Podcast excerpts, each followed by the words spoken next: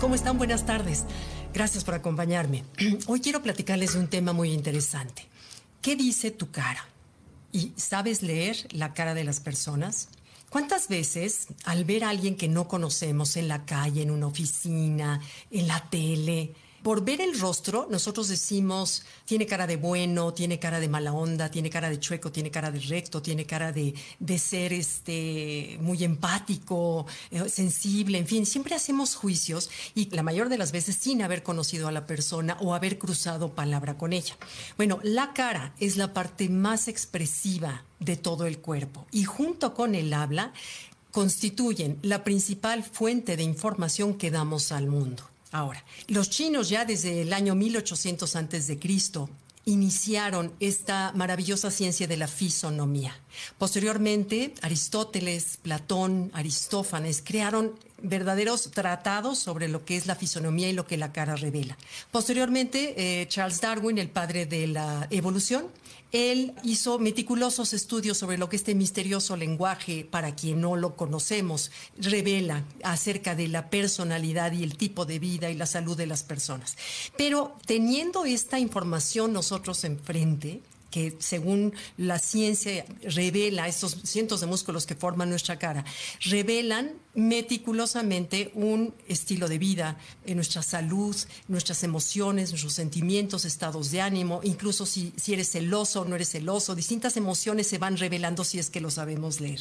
Pero teniendo esta información literalmente en nuestras narices, por lo general no le sacamos provecho, no lo sabemos leer, ni siquiera sabemos que se puede leer el rostro de las personas y pues bueno, creo que siempre conviene en esta vida a mayor conocimiento, sobre todo del otro, de nosotros mismos, pues más fácil transitaremos por el mundo y por la vida. Pero ¿por qué no leemos el rostro de las personas? Por uno, por ignorancia, Dos, porque estoy muy distraída.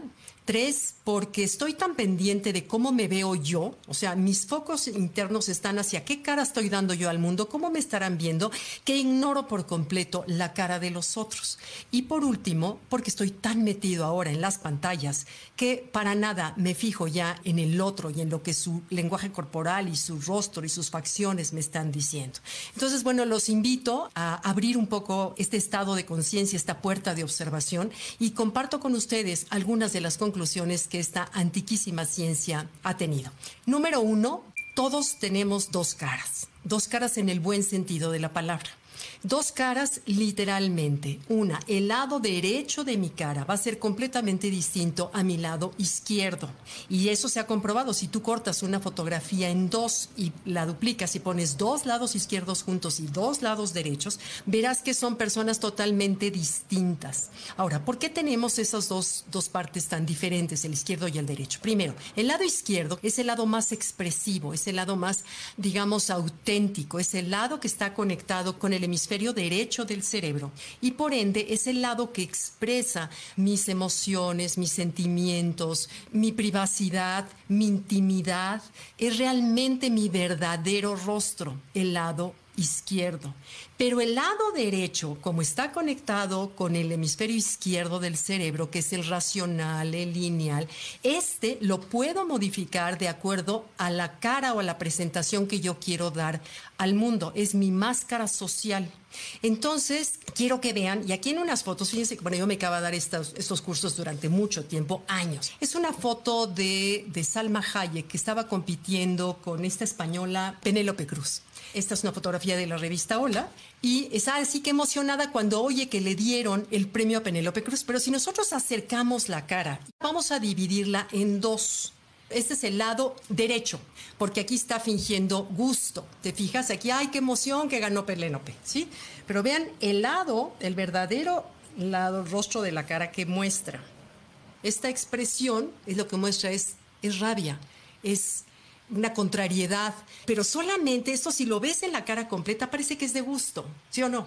Entonces, cuando uno ya se hace al ojo de poder eh, leer el verdadero rostro de las personas es muy interesante. Incluso una fotografía tuya, cúbrete con una mano la mitad de la cara y vas a ver, tú cuando veas el lado izquierdo de tu cara, vas a ver tu verdadero estado de ánimo en ese momento que te tomaron la foto. El otro lado no le hagas caso, eso es una máscara social que pretendiste fingir en ese momento, aunque no hubiera sido. Porque cuando es tu verdadera expresión, cuando realmente estamos contentas o realmente estamos furiosos, hay una simetría absoluta, no hay una disonancia, no hay una asimetría en la expresión de la cara. Realmente se, ahí se siente que es genuina la expresión. Y uno cuando ve a las personas, a veces sientes que hay un conflicto en la expresión. Por un lado ves que hay una sonrisa, pero por otro lado ves que, o sea, de, un lado ves que hay sonrisa, que hay un toque de ternura, de afecto, pero por otro lado observas una mirada calculadora, un rictus severo. O sea, detectamos intuitivamente que hay una contradicción, pero la tiramos luego, luego a la basura y dices, ay, no, hombre, he de estar loca. Pero realmente hay que hacerle caso a eso que estamos nosotros percibiendo. Y conscientemente ahora podemos ya saber que hay una contradicción emocionalmente, porque si yo levanto una, el lado derecho de mí, que es mi máscara social, yo levanto la comisura de la boca, pero hay un sentimiento que me impide que sea franco, este lado no lo voy a levantar.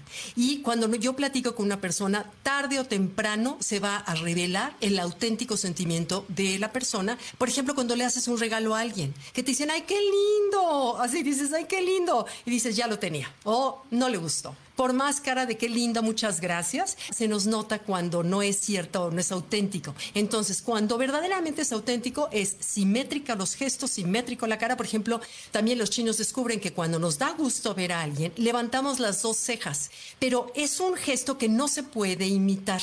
Yo no puedo poner cara de qué gusto me da verte cuando no me viene de aquí adentro. En cambio, cuando viene de adentro, hay un músculo determinado que hace que las cejas verdaderamente expresen el gusto que me da verte. Y ahí uno lo siente energéticamente cuando en verdad es cierto y lo agradeces, ¿no? Y también se siente cuando hay una incoherencia. Entonces, bueno, número tres es el conflicto. Este conflicto de expresión en la cara, cuando llega a ser constante, cuando llega a haber una incongruencia en nuestra vida y fingimos ante una sociedad ser felices o estar a gusto o estar contentos en un trabajo cuando en realidad no lo estoy, llega a, a encarnarse en la cara y a formar parte de nuestra fisionomía.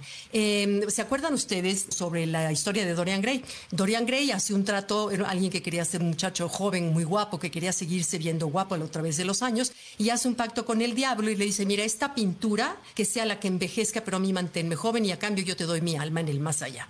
Entonces, Dorian Gray sube la pintura al ático, la tapa con una tela y la cierra con llave.